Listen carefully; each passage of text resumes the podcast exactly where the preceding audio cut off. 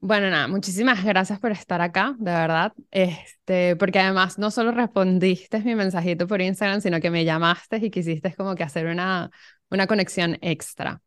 Em, bueno, como te decía, esto es una conversación así entre amigas. Em, obviamente todo lo que le puedas aportar a mi comunidad es bienvenido en cuanto a engagement con tu audiencia en redes sociales. Y me gustaría comenzar con eh, quién es Sonia y cómo comienza todo esto, ¿no? Listo. Hola Dani, un gusto eh, verte nuevamente, que ya, ya nos habíamos, bueno, platicado un poquito, pero pues la verdad es que como tal, Sonia Caminante, que es el nombre que yo ocupo en mis redes sociales, lo, lo comencé a utilizar eh, en mis viajes, porque yo, por eso es el caminante, ¿no? No tiene nada que ver con los crafts que ahora hago, no tiene nada que ver con, con como el tipo de contenido que hago, pero antes era más porque yo viajaba, eh, vivía en Europa, estuve como moviéndome mucho, entonces eh, de ahí comenzó. Ya tiene de esto híjole, quisiera decir como desde el 2016 más o menos. Y poco a poco fue creciendo, eh, eh, comencé como todos en Facebook subiendo cosas para la familia, las tías, eh, porque yo siempre he vivido fuera de, México, yo soy mexicana, toda mi familia está en México. Entonces fue un poco como para compartir con mi familia mis viajes y lo que yo hacía. Y em, después la gente me empezó a decir, o mi familia me decían, oye, lo comunicas muy bien, me gusta lo que compartes, yo les compartía mis viajes, pero como muy reales. Y siento que parte de la gente que me sigue les gusta de alguna manera que yo soy súper real, no, y no estoy diciendo que haya gente eh, como ficticia por fuera, pero a veces es difícil eh, tener una conexión con la gente si no tienen algo que ellos ven y se refleje eh, eh, de ti. O sea, para que tú conectes con alguien tienen que encontrar algo en común. Claro. Entonces, siento que el hecho de que yo mostrara todo tan real, porque en mis viajes era como, no sé, fui a la India y les mostraba que en el tren al lado de mí había una rata o no sé, cosas así, ¿no? Entonces, eran como cosas muy reales y no estás ahora como estos tipos de de creadores de viajes, que es como todo fantástico, el vestido precioso, todo perfecto. Y realmente cuando uno viaja, pues no es así. Entonces, bueno, para resumirlo un poquito, comenzó todo con los viajes, empezó a tomar un poquito más de fuerza en el Mundial en el 2018. Yo me fui de mochilera y la mayoría de mis viajes han sido así, de mochilera, o sea, literal backpack y a la aventura de que a ver qué, qué me encuentro por ahí. Entonces empezó a crecer un poco el canal y obviamente llega la pandemia, te estoy como todo resumiendo mucho para no tomar mucho tiempo en eso. Eh, eh, 18 empiezan a crecer, em, me empieza a seguir ya mucha gente y llega la pandemia en el 2020 y se acaba. Se acaba ahí como mi inspiración, se, acaba el mundo, se acaba lo caminante, eh, obviamente todo el mundo se paralizó, siento que fue un cambio muy grande para todos. Y, y, incluso a nivel como de redes sociales, siento que cambió mucho y revolucionó mucho la manera en comunicarse ahora con las redes sociales, tomó como más seriedad. Eh, y luego llegó TikTok, entonces TikTok fue donde yo he crecido más. Realmente, y te lo comenté alguna vez en una videollamada, yo no pensaba hacer contenido del que estoy haciendo ahora. No, o sea, ni siquiera pasaba por mi mente, a pesar de que soy una persona que me considero creativa y que siempre estoy renovando mi ropa, pintando, este, haciendo camisetas, nunca pensé que en algún momento yo ya me iba a dedicar de lleno a esto como más profesional, ¿no? Más como creadora de contenido. Pero antes de entrar eh, a, a, TikTok, lo que estás haciendo ahorita, ¿tú comenzaste viajando sola o viajabas en familia?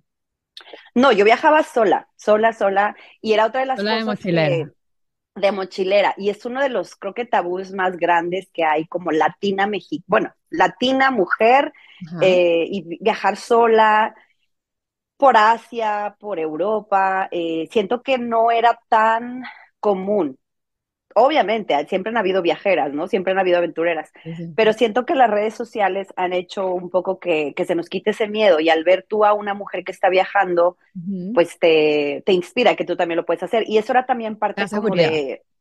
Claro, eso hizo que un poco la gente me siguiera eh, y sobre todo las chicas, como, oye, ¿cómo te, ¿cómo te atreves a viajar tú sola o cómo le haces? Obviamente, te digo, no todo es un arco iris, ni vas así corriendo en la pradera. Me han pasado cosas, nada muy traumático, pero sí, por ejemplo, me robaron el pasaporte en Barcelona. Eso es traumático.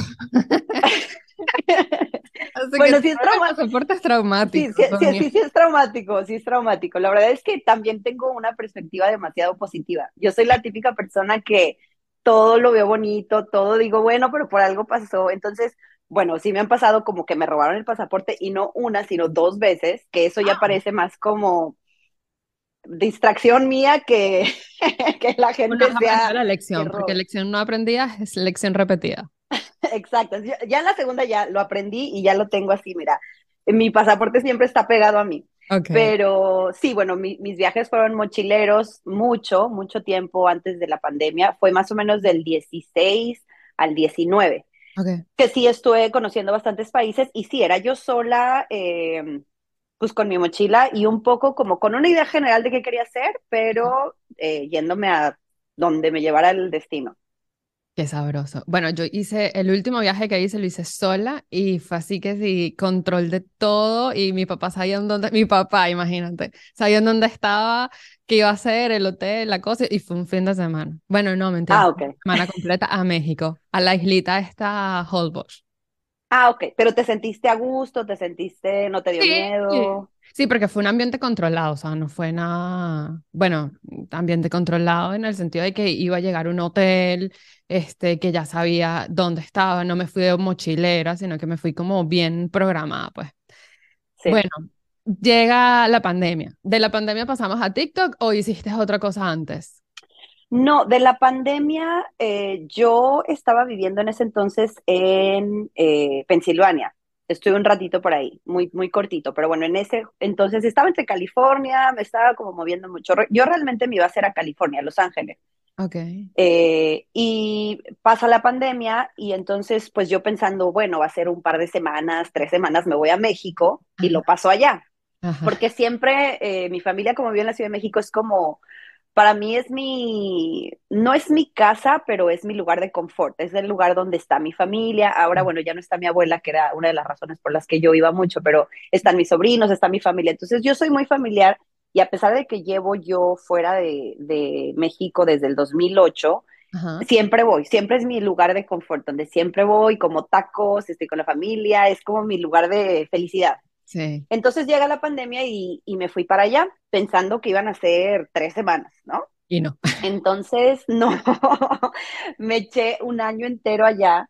Eh, mi hermana, gracias a Dios, que tiene una casa amplia en el sentido de que no estábamos apretados, porque estaba mi mamá, mi hermana con su esposo y sus dos hijos y yo. Entonces, y el perro. Entonces, Aparte. entre comillas, no estuvimos tan apretados, como, como sé que hubo gente que sí lo sufrió más en un lugar como más chiquito, en el que te sentías atrapado. Es una casa donde le entra mucho la luz, hay jardín, entonces intentábamos como distraernos, porque sí, eh, a pesar de todo esto, me dio depresión. Y yo no me considero una persona como melancólica o triste, yo siempre soy súper positiva, pero sí, aún así, con este no salir y yo saber que no podía viajar, me entró una depresión. Pero bueno, estando ahí, eh, te digo, yo siempre he sido como muy creativa y como no teníamos nada que hacer, yo me ponía a, hacer con mis sobrinos actividades. En ese entonces tenían cinco y siete o cuatro y seis, algo así, o sea, estaban pequeñitos. Y les hacía viajes virtuales y hacíamos un viaje a China y yo les hacía su pasaporte y pasábamos por aduana y mi hermana era la azafata y era divertidísimo. Qué cool. Estuvo muy padre. No, hicimos un álbum increíble ahí con nuestros viajes, en, según en Italia, comiendo gelato y no, increíble, increíble. Pero, bueno, Sí, estuvo muy padre porque pues hacíamos como un poco trabajar la imaginación, que los niños siguieran como eh, didácticamente aprendiendo algo y que no estuvieran nada más viendo la televisión. Y en, ese, en, esos, en todas esas aventuras eh, nos poníamos a pintar ropa, nos pusimos a revisar los closets y a ver qué servía, qué no servía y nos pusimos a... A mí me gusta mucho hacer tie-dye, que es pintar la ropa con, con un tinte. Okay. Entonces, eh, así empezamos. Como los circulitos de colores, ¿no? Sí, que va... sí, Exacto. Entonces, eso comenzamos a hacer y le empezó a gustar a la gente y empecé a vender por, por Instagram. Y ahí un poco empezó como tal el e-commerce en el que yo era como, si le gusta a la gente, pues se las vendo, ¿no? Y nació mi idea de el, el, decir, a mí no me gusta el desperdicio, no me gusta, soy como muy consciente en la parte del ambiente en el que nosotros como seres humanos nos estamos acabando el planeta. Literal. Entonces, sin quitarle sino mal. Sí, entonces eh, me puse a renovar un poco la ropa y a venderla. Y me nació la idea de decir, ¿por qué no rescatar la ropa de segunda mano? Y darle otro, otro, igual si ya estás cansado de un vestido, pues le, le, cortas y le das otra vida. Entonces así comenzó un poco esta nueva etapa mía en la que yo exploré esa parte más creativa, que no siento que no la había explotado tanto o, no me había dado la oportunidad antes de hacerlo. Y ahí comenzó, justo en la pandemia. Y en ese momento fue cuando yo empecé a pintar ropa con mis sobrinos, primero la de ellos y ya después yo empecé a conseguir ropa de segunda mano, empecé a eh, yo tengo mucha como facilidad de palabra, entonces empecé a como a buscar mucha gente o tiendas de segunda mano en México y les decía, bueno, dame tu ropa, yo te la pinto y la vendemos a consignación, o sea, yo te la doy y si se vende, se vende y si no, pues me la das. O sea, así un, poco empezó como la idea. Y nada, eh, eso fue como, pues entre 2020 y 2021. Después me llegó la oportunidad de venirme a Florida, que es donde estoy aquí ahorita, en, Jacksonville. Yeah, somos compañeras de estado. Sí, somos este, vecinas, un poquito lejanas, pero somos vecinas. Exacto. Entonces eh, me vengo para Florida y lo mismo. Al principio eh, yo me vine con una, con la mejor amiga de mi mamá que necesitaban como ayuda. Me dijo que, que ellos se, se, dedican a hacer eh, real estate. Ellos venden propiedades, compran y venden, las arreglan y venden propiedades. pues. Sí, y me pareció muy bien la idea, pero eh, realmente era para hacer eso? Sí, era para hacer eso, como para ayudarles un poco y empaparme de, ese mundo. De hecho, inclusive empecé a estudiar para, para hacer la, sacar la licencia de real estate, pero cuando me di cuenta que sí era un mundo en el que sí tenía que otra vez meterme al rollo de estar en una oficina, papeleo, eh, computadora, a mí eso no, no me, no me, no me llama. Y en ese inter en el 2021 más o menos, eh, una amiguita, que es, bueno, hija de Magda, me regaló una máquina cortadora, que es con la que ahora yo doy clases. Oh. Y es muy chistoso, justo ayer eh, conversaba con mi mamá que cuando ella me la regaló, nunca pensamos el potencial o lo que iba a crear con esa máquina que me regaló. Es una máquina que cuesta alrededor de 200 dólares. No es tan cara, pero no es tan barata. O sea, es un precio tal vez accesible, pero tampoco es tan barato. Es para comenzar. Y, y ahí es cuando, sí, o sea, y de hecho con esta máquina tiene mucho potencial y siento que es lo que ha hecho que, que los nuevos seguidores que ahora tengo les guste, eh, porque por medio de esta máquina tú puedes crear muchas cosas, o sea, puedes hacer estampados de, para ropa, para gorras, para vasos, eh, un sinfín de manualidades, o sea, es una maravilla la máquina. Sí. Y así fue como comenzó esta nueva etapa de creadora de contenido. Yo, de hecho, eh, regresándome un poquito a lo de Sonia Caminante, dejé de crear contenido. Yo pasando la pandemia ya ni usaba Instagram, ya no quería ver las redes. Te digo que me dio un poco de depresión, me parecía como un poco falso que la gente siguiera poniendo cosas de viajes cuando todos sabíamos que nadie estaba viajando. Claro. Entonces me, completamente se me quitó la inspiración y dejé de, de crear contenido y de hecho, eh, pues un poco se apagó. El problema con las redes sociales es que si tú no eres constante, te vas, o sea, se acaba. Entonces yo dejé de, de, crear contenido, lo dejé en pausa, me, me, adelanto otra vez a la parte en la que me regala la máquina. Okay. Y ya estaba TikTok a tope, ¿no? Ya estaba a full TikTok. Entonces, un día estando en las redes sociales, y esto es muy, eh, un tema como muy importante con el algoritmo, yo estando en TikTok me entra un video de una chica en vivo usando la misma máquina. Entonces, obvio, yo me metí como a ver qué estaba haciendo la chica. Me dio curiosidad. Sí, me dio curiosidad. Y yo la verdad es que tenía poquito con la máquina. Yo la máquina me la regaló como por noviembre del 2021. Y la máquina, a pesar de que es una maravilla, sí causa mucha frustración. Tienes que aprender a trabajar el sistema Eh, y aparte, bueno, necesitas un poco de creatividad y bueno, tiene, tiene sus cosas la máquina. Claro, porque no es solo la máquina, sino el software que tienes que utilizar para pasar el diseño a, a la máquina, ¿no? Yo me he metido Exacto. en Live desde que te estoy siguiendo y ya más o menos, solo que yo no tengo esa creatividad y esa destreza con las manos, porque además para hacer manualidades tienes que tener destreza con las manos. Claro, sí, es justo eso. O sea, aparte de que la máquina como tal, la máquina es una cortadora digital. En Ajá. México sé que la llamamos plotter.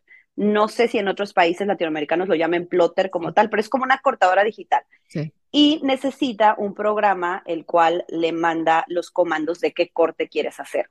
ok. Entonces, esa es la parte eh, difícil de que la máquina, pues, cómo saber usarla. Yo la verdad es que tuve la suerte de que el día que la abrimos, porque me la regaló porque íbamos a ir a un partido de, de los 49ers que vinieron justo a Florida y yo no tenía un jersey, a mí me encantan los 49ers. Entonces dije, me tengo que hacer algo y me la regaló. Así fue como fuimos a la tienda, me la compró, súper generosa y súper linda. Wow, pero Y o sea, eso sí, súper linda. O sea, como que bueno, Sí, sí, sí. tú tu propia tu camisa y te la Sí, regalo de una vez. Sí, súper linda. La verdad es que eh, siempre le digo que me regaló una bendición con todo y la máquina. No fue nada más la máquina, sino fue una, una, una cosa que venía, traía mucho fondo ese regalo. Entonces, y ese día, entre las dos nos pusimos como a explorar la máquina. Y esa primera semana yo quería aventar la máquina y, con, y, y la gente, te digo, que me sigue, se, se relaciona con, conmigo mucho porque yo les digo, yo también quería aventar mi máquina. O sea, yo el primer día la quería aventar. Yo ya, yo te lo juro que sea, le dije, llévatela, ya no la quiero, ya, o sea, este es un problema. En lugar de ayudarme, me está volviendo loca. Porque si al principio, ese primer paso en el que das el primer corte es difícil, es, es muy complicado. Y bueno, Total de que me meto a este en vivo que te comento y veo a la chica que está utilizando la máquina y más que utilizar la máquina, ella estaba armando stickers. Tú, como con la, la cortadora es digital, tú haces, por ejemplo, un sticker y lo haces en capas. Te quería mostrar, a ver qué tengo aquí, como este Mario Bros que apenas hicimos. Para que este Mario Bros esté completo, tú tienes que cortar seis colores. La parte negra, la azul, la roja. Ah, O sea, la haces la haces como en partes. Esa es la parte difícil en la que tú tienes que separar o vectorizar, que ese es el nombre como más profesional. Ajá. Vectorizar una imagen quiere decir que la vas a separar en colores. Y esa es la parte difícil. Entonces yo vi que la chica estaba haciendo un sticker, hablaba español y Ajá. todo el mundo le preguntaba como, ¿en dónde compras tus materiales? Eh, ¿Cómo le haces? Y la chica como que no contestaba.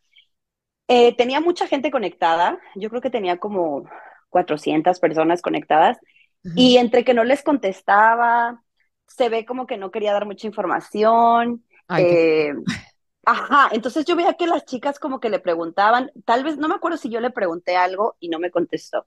Y ya, luego pasa, no sé, un par de días y vuelvo a ver otro live de otra chica, pero en inglés, y lo mismo, estaba haciendo cosas y la gente le preguntaba y ellas no compartían. Y yo decía, ¿por qué no, por qué no dicen, no? ¿Por qué no te dicen dónde compran el material o cómo se hace? Claro, porque la gente en- también es muy, a ver, ¿cómo decirlo? Muy, no sé qué palabra egoísta, egoísta. No lo quería decir, pero bueno, está bien. Con la es que, información, pues como que, que, oye, si puedes dar una información para otra persona, ayudarla, pues ¿qué te cuesta? No te cuesta nada. Claro. Y, y realmente noté eso, o sea, noté que entre que no querían compartir porque o ellas vendían el producto ya terminado, por decir un vaso con un sticker, Ah, o ellas vendían los stickers. Entonces era como darles la receta secreta de cómo vas a trabajar. Entonces ahí, en ese momento, nació la idea de que yo dije, yo sí sé, o sea, yo puedo ayudar, pero para tú poder hacer un en vivo en TikTok necesitas mil seguidores y yo tenía 324, por decir número. O sea, era muy lejano para mí. Entonces yo decía, y lo chistoso es que yo en Instagram ya tenía más de 15 mil seguidores, pero el hecho de que seas, eh, que tengas éxito en una red no quiere decir que las otras van a ser igual de exitosas. Cada una tiene sus características y cada una tiene la manera en la que, la, por ejemplo, la gente que me sigue de, de Instagram no le gusta cuando subo cosas de manualidades. Y yo lo noto, no le dan likes, no interactúan, no lo comparten. O sea, mejor ver el producto ya terminado. No, ven cosas de viajes. O sea, en Instagram, si yo les pongo algo de viaje, me ponen like y les gusta y todo y lo comparten. Pero si yo subo algo de manualidades, no les gusta. Ah, y si en TikTok yo subo un video de un viaje, no le dan like porque están esperando que yo suba cosas de manualidades. O sea, los tengo yo los dos como muy definidos. Y si, si hubiera comenzado todo desde el inicio, tal vez sí serían más homogéneos, pero realmente como mi, la gente que me seguía de Instagram era de viajes, no les gusta mi contenido de, manualidades, no, no se sienten identificados. Y bueno, lo fui entendiendo con el tiempo. Entonces, yo decía, ¿cómo es posible que tengo más de 15 mil seguidores en Instagram y tengo 300 en TikTok y no, o sea, no paso, no doy ese paso en el que la gente me siga, nada más necesito 700. Y como todos, yo creo, sí, no, como todos eh, que lo hemos intentado, pues subes videos y subes videos, eh, hay varios secretitos que, que son la constancia, por ejemplo, que tienes que ser muy constante con las redes, eh, tienes que postear a ciertas horas, pues hay, ciertos eh, trucos que ayudan como que le llegues a más gente.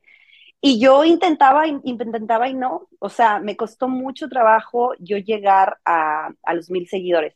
Entonces, bueno, te digo, yo estaba 300 y tantos. Entonces, se me ocurre, yo como tengo la mente ya de, de que creo contenido, todo grabo. O sea, si tú ves mi celular, tengo 40 mil fotos o más, o videos, porque yo todo grabo. O sea, es, y, mm, ya intento no ser tan invasiva, por ejemplo, con mi familia, ahora apenas hicimos un viaje, intento no grabar demasiado, pero yo todo quiero grabar, o sea, tengo ya el chip de que todo quiero documentar. No quiere decir que lo postee, pero sí lo tengo ahí en el celular por cualquier momento. Entonces yo tenía, sí, yo tenía mucho contenido de la máquina, o sea, a pesar de que llevaba poquitos meses, eh, haz de cuenta que esto fue en enero, eh, más o menos en noviembre fue cuando me compraron la máquina y en enero, o sea, fue unos tres meses que, me tomó eh, como ya que llegara ya en serio esta parte de, te digo, de las manualidades. Entonces se me ocurre hacer un video con una recapitulación de las cosas que yo había hecho con la máquina. Y se hizo viral. Fue mi primer video viral y te digo viral, ¿cuántos? Yo creo que llegó como a, creo que 300 mil views que para mí eso ya era muchísimo, o sea, muchísimo. Sí, entonces eh, mi video era un video súper sencillo en el que yo enseñaba la máquina, la abría y les decía, ¿quieres saber cómo utilizar la máquina eh, y quieres hacer estos stickers? Yo te enseño, sígueme, necesito mil seguidores. Y se hizo viral, o sea, haz de cuenta que fue magia, así, yo lo posté un día y a los dos días tenía 10 mil seguidores. Pero espérate, ya. literal fue así. Sígueme, necesito mil seguidores. O sea, sí, literal. De hecho, tengo el video. Y lo chistoso es que lo volví a repostear, porque ahorita te voy a comentar algo que me pasó, que me quitaron la cuenta y lo volví a repostear y no se hizo viral. Entonces, este video era literal así. Eh, sígueme, necesito mil seguidores para hacer un en vivo. Y la gente se identificó, la gente le gustó el hecho de que yo fuera como tan sincera al decirles, pues necesito mil para hacer lives y puedes hacer esto con la máquina y yo te enseño. Y la mayoría de los comentarios era de, sí te voy a seguir, pero enséñame. O es verdad que sí me vas a enseñar. O mucha gente dice que lo sigas y no ayudas, ¿no? Pero así como ese, me llegaron muchos muy bonitos de que, pues que generosa por yo ayudar, gratis y tal. Resulta que lo subo en un día y al día siguiente, eh, te digo, tenía 50 mil views, eh, 100 mil views, 150 mil views y yo decía, wow, o sea, fue la primera vez que algo se me hacía tan viral, ni siquiera eso lo había vivido nunca con, con Instagram. ¿Cómo se vive eso? yo todavía no he llegado a ese punto, o sea, yo tengo, eh, sí, tengo visualizaciones y tal, pero todavía no me he hecho viral. Y eso me da como... ¿Sabes cuando te da así que lo quieres, pero no estás seguro? ¿Cómo se vive eso? Yo creo que esto estaba justo, es, es igual, yo me sentía como tú, es la misma sensación, porque todos estamos deseando que lo que queremos transmitir se haga viral, ¿no? Sea lo que sea, un baile, que muestras cómo hacer un pastel o que tú enseñas cómo construir una casa, pero todos nuestra meta ahora en la vida digital es hacerte viral, ¿no? Yo creo que por eso estamos ahí todos, como haciendo el intento. Y como dices, yo como que sí lo deseaba, pero a la vez tenía ese miedito y, siento que ha de ser lo que te pasa a ti. Es como, sabes que en cuanto llegas a ese punto, ya no hay vuelta para atrás. O sea, si tú, si tú haces un video que se hace viral y la gente se identifica y te empiezan a seguir, ya no hay vuelta atrás porque es o sigues y continúas y crece, o fue nada más un video y se te muere y ya, nadie te vuelve a ver. Entonces, ese paso para mí eh, me dio mucha emoción, obvio, ¿no? Eh, yo era como, wow, tiene 30 mil views, 40 mil views, 50 mil views. Y yo decía, y era un poco como creer en mí, el decir, sí le gusta a la gente, o sea, sí me están creyendo, están creyendo en mí, en el que yo les voy a enseñar en cuanto eh, me sigan. Entonces. La responsabilidad que conlleva eso, ¿no? O sea, que exacto. X cantidad de número de personas que te, que, que te sigan que te vean, o sea, ya que con uno crea lo que tú estás diciendo, ya es una responsabilidad de, de palabras, o sea, de, de que lo que estás diciendo no puede ser cualquier cosa, no puede ser lo primero que se te pasa por la mente. Y también que eh, es, de alguna manera formas una comunidad y era algo que, te digo, yo creo que yo he aprendido más en TikTok en un año que cinco o seis años que yo estuve en las redes con Instagram, porque realmente con Instagram fue todo demasiado orgánico y natural. O sea, fue como sin intentarlo. En, en, Instagram, como era de viajes y yo de todas maneras iba a compartir que estaba en X lugar o en otro lugar y mostrando un templo o lo que fuera a mostrar, nunca le di, siento que yo no crecí tanto ya en los viajes porque yo no le di la seriedad que necesitaba. Y lo he visto con muchas amigas que tengo o compañeras del gremio de viajes que ahorita están a tope eh, porque fue eso, esa fue, yo siento que yo dudé en la parte de los viajes, como que no me la creí y siento que es eh, un consejo que se le tiene que dar a la gente que quiere crear contenido, te la tienes que creer, para que alguien te siga, te lo tienes que vender a ti mismo y no dudar. Y, y siento que yo, con un poco la experiencia que tenía anterior de Instagram, a la hora de estar en TikTok y hacer otro tipo de contenido, ya tengo uno, pues las bases que, que fui aprendiendo y los errores que tenía de Instagram, pero ahora le doy la seriedad que tú estás diciendo, o sea, soy constante con mi contenido. Eh, sin la gente, si la gente no me siguiera, no sería yo o no podría seguir creando, no podría yo acercarme a empresas, porque por ejemplo ahora yo ya puedo hacer muchas colaboraciones, eh, hablo con empresas más grandes, me pagan por postear, que eso, bueno, es, igual lo podemos hablar un poquito más adelante, porque yo siempre como que me voy yendo muy rápido. No, yo estoy aquí Pero sí. a mí me encanta. Eh, realmente fue eso, el, hecho de que yo no le di la seriedad que necesitaba en el momento de los viajes. Y me da un poquito de nostalgia porque digo, wow, si yo hubiera actuado con los viajes como lo hago ahora con el contenido de manualidades, tal vez yo estaría igual, ¿sabes? Viajando y haciendo más contenido de viajes. No quiere decir que no lo haga, porque lo sigo haciendo, pero ya es eh, no con tanta no quiero decirle seriedad, sino no tanto como trabajo. Por ejemplo, acabo de hacer un viaje con mi familia a Cancún y aparte que era un viaje muy familiar y que no quiero estar perdiendo el tiempo grabando, eh, es eso, o sea, cuando uno se convierte en creador de contenido y es otra de las cosas que la gente no ve, te vuelves esclavo, o sea, en algún momento tu mente se transforma en el que tienes que estar creando y te digo, yo me la paso o grabando o pensando qué tengo que hacer. Y eso fue lo que pasó conmigo en los viajes. Como yo disfrutaba más que trabajar, siento que se quedó en eso, se quedó en un viaje de, de, que lo disfrutas y lo comparto, pero no, ya. no como tal de que yo voy a hacer una guía y te voy a decir, ve este hotel porque tienes que ir aquí y tal. No sé si me estoy dando. Luego, pero ahora quiero, este comenzar cuando pasas de que, de, bueno, de lo que pasó con TikTok y tu cuenta a esta nueva, o sea, ese periodo en transición de frustración, de tengo que comenzar de nuevo, ¿cómo, cómo lo llevaste? Pues mira, yo ya llevaba, eh, recapitulando un poquito, eh, yo ya llevaba con la cuenta eh, más o menos cuando te digo que se me comenzó a hacer viral y me empezaron a seguir, a seguir las personas, fue como por marzo, enero, de enero a marzo fue cuando se hizo como el boom. Y ya de marzo a diciembre fue que yo ya tenía, y era un poco de lo que estábamos platicando, yo ya tenía una comunidad. Y quiero tocar este punto porque es importante eh, lo que comentábamos hace rato, de que cuando uno empieza a compartir contenido, el que sea, el que sea, todo el contenido es valioso, va a haber gente que te siga por esa razón. Entonces tienes que ser muy consistente. Y yo ya tenía una comunidad. Eh, me fui, eh, yo creo que teníamos como unos 40 mil, 45 mil y me fui otra vez al mundial, que ahí me entró otra vez mi viajera aventurera y me fui al mundial y me fui así, de un día para otro, decidí irme. Y te lo comento porque es un poco importante, porque siento que por eso fue que yo perdí mi cuenta. TikTok tiene muchas reglas y es un poco estricto con, con el contenido.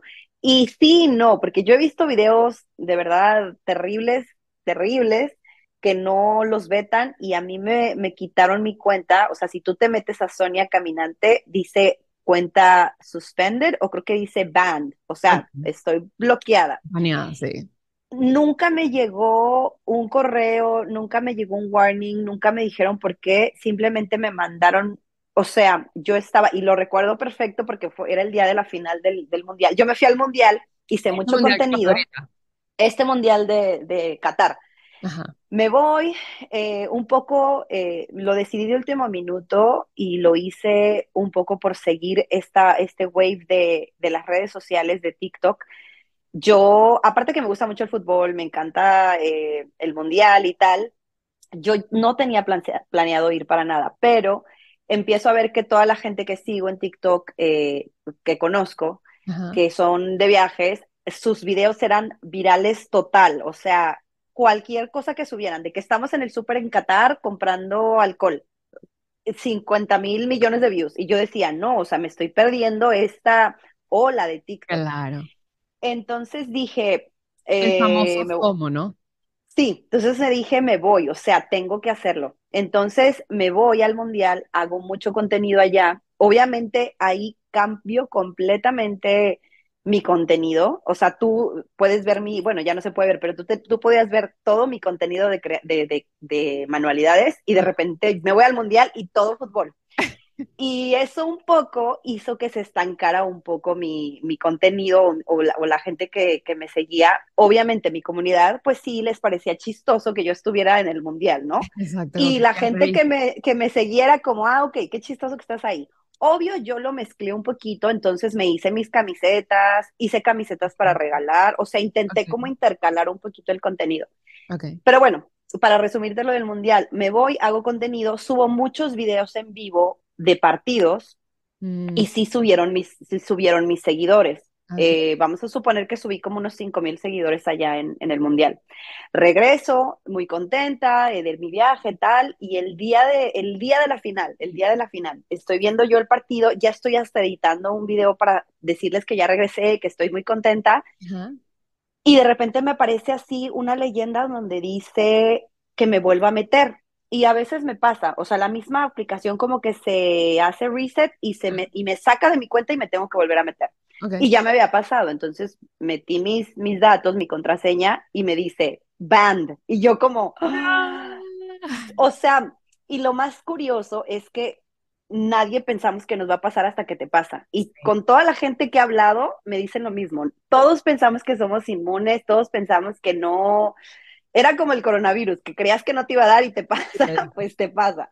Entonces, no me llegó nada, solo vi un correo de, dicto que decía, eh, creo que decía algo como de que no había cumplido con las reglas de derechos de autor, de copyright, y que me las habían quitado. Pero nunca me dijeron, y yo ya me empecé a como investigar con más creadores de contenido, y la mayoría de gente que pasa por esto sí les dan warnings, o sea, te mandan un aviso y te dicen, quita este video, quita esta música, o sea, te dan como de alguna manera chance o, que tú lo puedas borrar, el contenido que no les está gustando. a ellos, o sea, ¿por qué? claro. déjame por lo menos Sí, claro. Okay. Y tengo muchos, o sea, tengo miles de, correos, eh, de hecho te digo, empecé a contactar con, con mucha gente que le ha pasado y una chica muy linda eh, me parece que ella que es cubana, vive en Miami, le pasó lo mismo. Ella tiene muchos más seguidores en, en, en, en Instagram y le pasó lo mismo en TikTok, ok, pero ella ya pasaba como que del millón de seguidores, eh, ella eh, tenía bastantes seguidores y me dijo, me pasó lo mismo, o sea, y ella creo que peleó, no sé si seis meses con TikTok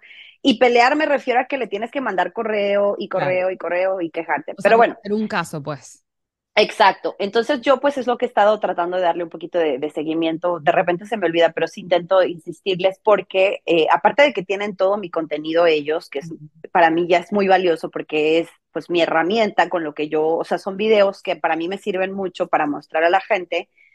Eh, TikTok monetiza, o bueno, yo eh, ya comenzaba a monetizar, entonces se quedaron con mi dinero, que bueno, ese es otro tema, ya lo tendré que seguir peleando, pero entonces me llega mi, el correo de que estoy baneada y obviamente me entra la depresión otra vez terrible de que ya, o sea, igual es una señal de la vida, ya no tengo que hacer esto, eh, ya sabes, te da, entra un poco eso de que claro.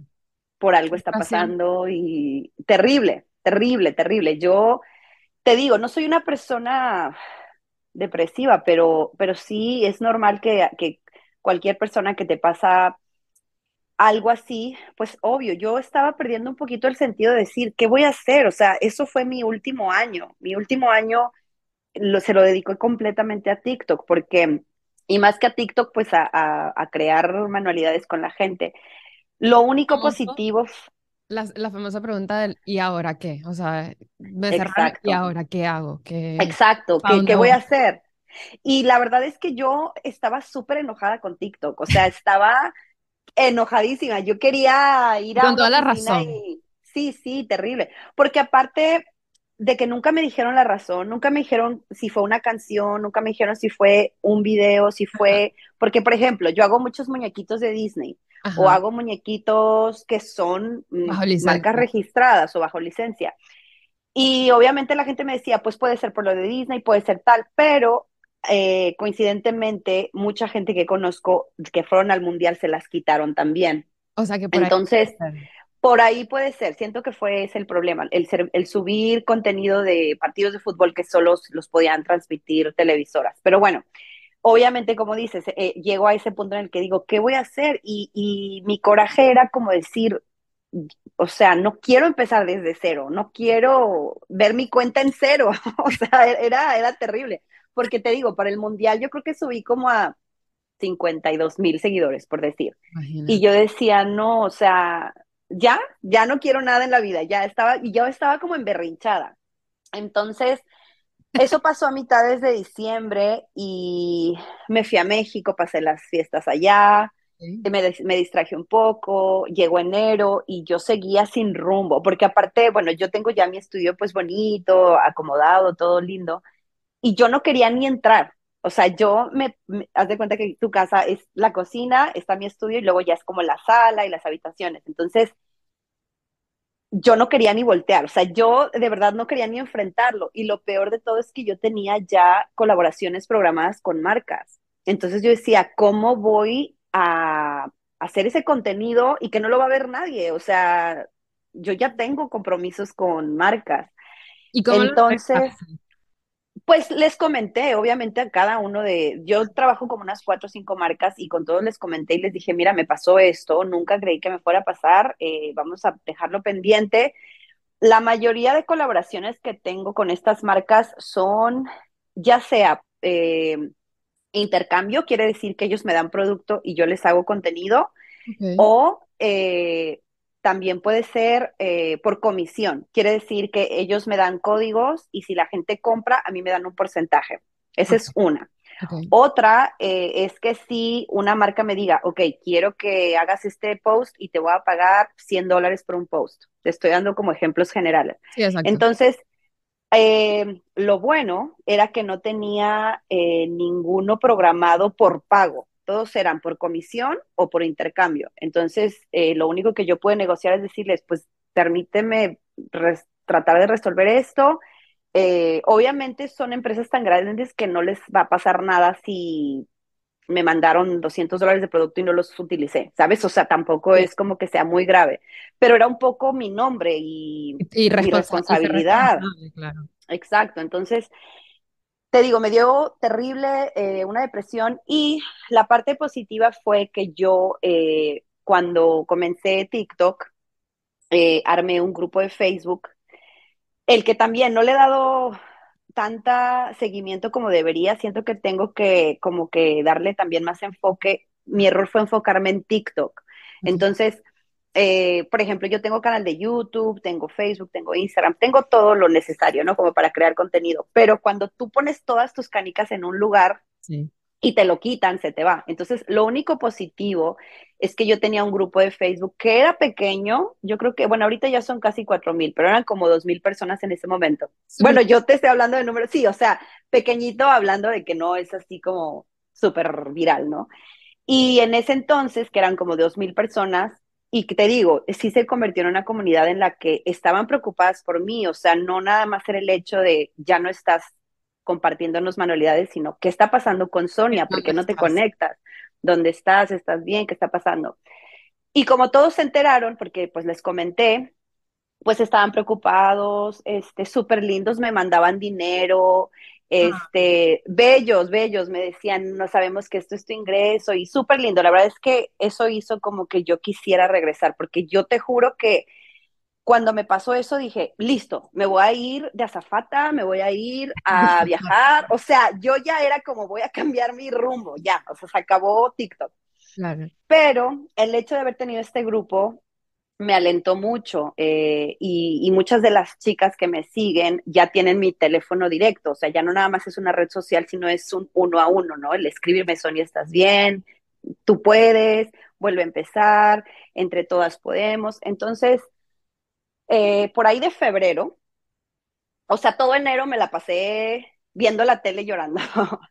y en febrero dije, ok, voy a volver a empezar o sea, ya pasaste tu duelo, ya hiciste, ya, lloraste, ya te reíste. Sí, lo solté, lo solté y dije, ok, voy a volver a comenzar, voy a perdonar a TikTok y lo voy a volver a hacer. Me va a dar una segunda Entonces, sí, y lo hice por la gente, no por TikTok, porque a TikTok no le importa, soy un número, soy... Entonces, eh, volví a comenzar desde ceros y eh, subí el primer video que se me hizo viral. Primero hice, creo que un video de, estaba lo de las mujeres facturan de Shakira y, y subí un video con ese, obviamente eh, relacionado con las cosas que yo hago. Me hice una camiseta que dice las mujeres. Hoy me hubiera puesto esa, fíjate, yo no sabía qué ponerme hoy, me hubiera puesto de las mujeres facturan. Eh, pero bueno, me hice una camiseta de las mujeres facturan, me empoderé y ese video no se hizo tan viral, pero lo vieron por decir como mil personas, que para mí ya era mucho, porque de ser, tener cero seguidores y que lo viera tanta gente, dije, ok, sí puedo. Entonces, eh, en el grupo de Facebook les empecé a, a compartir a las chicas como, oigan, pues estoy otra vez aquí, por favor sigan mi nueva cuenta y pues vamos a empezar desde ceros. O recuerden que necesito mil personas. Y nada, o sea, me siguieron 300. Y yo así como, o sea, y estamos hablando de que ya eh, en el grupo tenía 2.000 personas, 2.500 personas. Y nada, entonces obviamente eso me dio mucho para abajo porque yo dije, pues si tengo un grupo personal de uno a uno con Facebook y les estoy pidiendo que me sigan y me siguieron 300 y son 2000, claro. ¿cómo no? ¿Cómo no puedo? O sea, ¿cómo no podemos llegar a mí? no? O sea, porque... Exacto. Exacto. Entonces, eso me dio otra vez para abajo.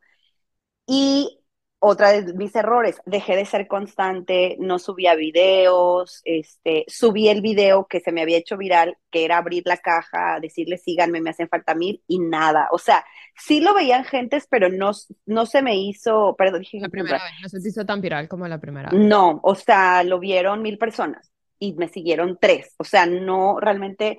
Y yo dije, pues si es el mismo video, sea, es la misma canción. Y dije, bueno, ok, lo voy a volver a subir, me voy a arriesgar a volverlo a subir con otra canción. Nada. Entonces, eh, volvió a seguir igual. O sea, yo decía, algo estoy haciendo mal, algo, no aprendí que, o sea, no aprendí de lo que pasó con TikTok anterior y por qué no me está funcionando. Empecé otra vez desde ceros como cualquier otra persona que quiere comenzar. Un poco con las bases de que tenía el grupo de Facebook, pero realmente no. Entonces, bueno, no recuerdo cuál video hizo que me empezaran a seguir otra vez, pero finalmente llegamos a mil.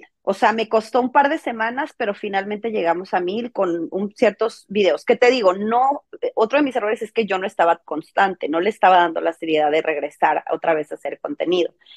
Y bueno, eh, me, me, regreso a tener mil seguidores, por fin hago un en vivo bastante triste, como de que pues ya estoy de vuelta, pero nada más somos mil y qué ah. tristeza. Eh, envíos tienen mucha energía. O sea, tus envíos son, tú estás ahí hablando y repites y repites. A mí eso me llamó mucho la atención porque tú no te cansas de repetirla. O sea, la gente te escribe la pregunta cuatro o cinco veces y tú lo repites y lo repites y lo repites. Entonces, tienes energía, tienes paciencia. Eres eh, ahora sí estás constante. O sea, eh, eh, tú, bueno, para mí, tus envíos se caracterizan por eso, ¿no? Sí, gracias. Y siento que eso es lo que le gusta a la gente. Te digo un poco como la dinámica de mis en vivos. Yo en mis en vivos es súper curioso porque me corto, me pico, me quemo, este, se corta mal el producto, quemé una camiseta y la gente se ríe porque les digo, esta es la vida real. O sea, los, los videos que te ponen de un vaso perfecto ya no es real, o sea, tuvieron que pasar por muchas cosas para que ya tengan ese producto perfecto. Y siento que eso se, la gente se caracteriza conmigo y nos reímos muchísimo, yo me divierto mucho. Y siento que eso era lo que a mí me, me faltaba, el, el, hecho de que todo enero y parte de febrero estuve sin nada que hacer, deprimida, sin la cuenta, me estaba comiendo, o sea, me, de verdad me, me, yo soy súper activa, me encanta hablar, entonces eh, fue muy difícil y cuando volví y tenía bien poquitos seguidores, yo decía, pues tengo que hacerlo, o sea, ya decidí hacerlo otra vez, tengo que hacerlo. Entonces empecé a ser un poquito más constante, empecé a otra vez darle seriedad, empecé a repetir los videos que sí pude lograr rescatar que estaban en mi, en mi nube y resulta que, híjole, no sé si fue final de febrero o en marzo, creo que fue en marzo. Vuelvo a subir, vuelvo a subir otro, perdón, que creí que me ibas a preguntar algo. Vuelvo a subir otro video y se me vuelve a hacer viral, pero ahora sí, a tope, o sea. La eh, recompensa. sí, no sé cómo pasó, pero de febrero a hoy, eh, abril, ya llegamos a 83 mil seguidores. O sea, fue como duplicar lo que hice el año pasado. De yo haber tenido antes 52 mil seguidores que me tomó casi 8 o 9 meses, eh, ahorita en dos meses hice lo doble. Entonces, obviamente pues ya otra vez estoy de regreso, estoy contenta. Eh, la gente que me sigue, ahí está todavía la que es mi comunidad, que me conoce de nombre, que tiene mi teléfono, eh, ahí siguen súper guerreros. Yo les digo, les, les decimos equipo aguacate o team aguacate, porque un día hicimos un aguacate. En mis primeros en vivo, en mis primeros en vivo hace un año. Eh, y lo más curioso y lo más eh, simbólico para mí es que mi cuenta se hizo viral en marzo del año pasado. O sea, yo comparo en mi celular marzo del 2022 y marzo del 2023 y es muy parecido mi contenido porque yo iba comenzando como tiene un poco de seguimiento la, la máquina procesos, ¿no? Entonces mis videos es como eh, de cortes y tal. Entonces mi contenido de marzo de, de antes y ahora es muy parecido. La diferencia es que ahora son 80, 83 mil personas las que me siguen. Entonces, les decimos aguacate porque en ese en vivo, que fue como mi tercer en vivo, Mira qué lindo, un aguacate. Sí, lo enmarqué porque se me rompió el aguacate. Mira, no sé si ves. O sea, lo corté mal. no se alcanza a ver. No. Haz de cuenta que este es un. Ay, a ver si se ve. Aquí. Ah, no le falta un pedazo. Le falta un pedazo. Y fue porque yo, por cortarlo rápido, eh, se cortó mal, porque yo al no medir bien, eh, se me cortó mal. Entonces todo el mundo ya me decía que ya era yo como que Team Aguacate. Entonces la gente que yo le digo Team Aguacate es la gente que me sigue desde marzo de hace un año. Y la gente ahí sigue, la, la, comunidad bien lindos, los Team Aguacate ahí siguen, eh, pero me llega mucha gente nueva y es ahora lo que quería también comentarte del algoritmo. Es una cosa bárbara. O sea, yo ahora con TikTok he aprendido realmente cómo se maneja el algoritmo. ¿Ah, es súper curioso porque si, por ejemplo, tú, que ya platicaste conmigo y que hablamos de la máquina y yo ya dije Cricut, en algún momento te va a salir a ti un video. Eh, si yo te mando un link o algo que tenga que ver, o sea, es, es, es terrorífico porque ya nuestros celulares están súper invadidos. Entonces, a mí me llega gente de todo el mundo con, con, el hecho de que ellos ya hayan bajado la aplicación de Cricut Design Space, que es la que yo les enseño, me llega gente. O sea, TikTok se jala a la gente que tiene esa aplicación en su celular. Entonces a mí me llega gente sin yo necesitarla, o sea, y no, no, no que no la necesite, sino que sin que yo la busque. Claro. a mí me llega, es, así es como funciona el algoritmo. Eh, entonces, o por ejemplo, a mi mamá, a mis hermanas que, que les mando videos, ellas, es, o sea, su TikTok está lleno de, de Cricut porque yo me dedico a eso. Y a ellas les choca, porque aparte ellas no, no les gusta, no son tan de manualidades y es así como, ¿por qué me salen estos videos por tu culpa? Eh, es súper curioso, pero sí, la verdad es que estoy súper contenta. Eh, ya un poco más hablando como de la parte de negocios, eh, pues te digo, fue darle como la seriedad que requería el ser una, una creadora de contenido. Ahora ya estoy como monetizando más, le llego a otras, por ejemplo, apenas la semana pasada YouTube ya me, ya me permitió monetizar. Para que tú monetices en YouTube necesitas mil seguidores y eh, cuatro mil horas vistas de videos. Wow. Entonces ya me llegó por fin el permiso de monetizar por TikTok, este, te digo, yo ya le puedo llegar como a más marcas, hago más colaboraciones y también pues los productos que yo vendo por medio de, de mis en vivos y yo doy clases privadas. Entonces esa es otra de las cosas que no, que no hemos comentado aquí. Eh, cuando yo, por ejemplo, yo como estoy en vivo y doy las clases porque son clases gratuitas, hay mucha gente, o sea, de repente son 300 personas, 400 personas y todas me preguntan al mismo tiempo, entonces yo intento hacerlo muy dinámico, intento contestarles. Eh, hay veces que se enojan que no contestas, pero de verdad que está tanta gente que se te van. Se te van perdiendo las preguntas. Entonces, yo les digo, si no te leí, vuelve a escribir y en algún momento te voy a leer. Y mucha gente requiere como más, eh, como más directa la clase, ¿no? Eh, una personalización ya, o sea, uno a uno. Entonces, me pasó justo cuando comencé a hacer en vivos el, el, año pasado, que me decían, oye, ¿tú das clases privadas? Y mi respuesta fue automática, sí. O sea, sin, sin yo saber, sin hacerlas. Yo claro que doy clases privadas, sin saberlo, ¿sabes? O sea, no sin saber enseñar, sino sin saber que la, el potencial que había ahí. Y comencé con una alumna, dos alumnas, y, y bien, porque seguía haciendo yo lo que hacía en vivo, pero pues ya uno a uno en una videollamada por, por no sé, cualquier WhatsApp o FaceTime y hacíamos una clase privada uno a uno. Y eso ha sido, ahorita yo creo que es mi mayor ingreso, las clases privadas. Qué bueno. Mira, no te quito más tiempo porque creo que tienes o una clase o un en vivo, no, no, no, estoy, no estoy clara, pero vamos a terminar este, con qué consejos nos das a todos los que estamos comenzando y sobre todo a los que queremos romper el miedo del en vivo, de darle la cara a eso de, del en vivo y, y, y bueno, sobre todo hablar de lo, de, lo que, de lo que sabes. Entonces, ¿qué consejos nos das? A ver. Yo creo que el consejo eh, más cursi que puedo dar, que es real, es que lo hagas de corazón.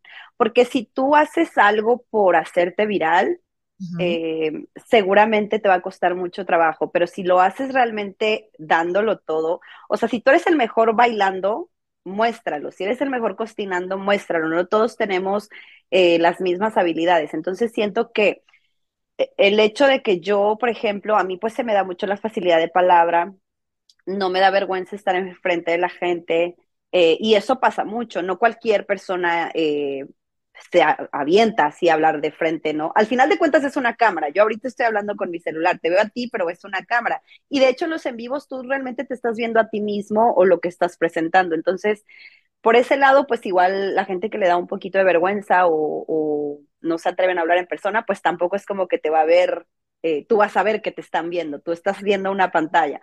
Eh, o la reacción de la persona.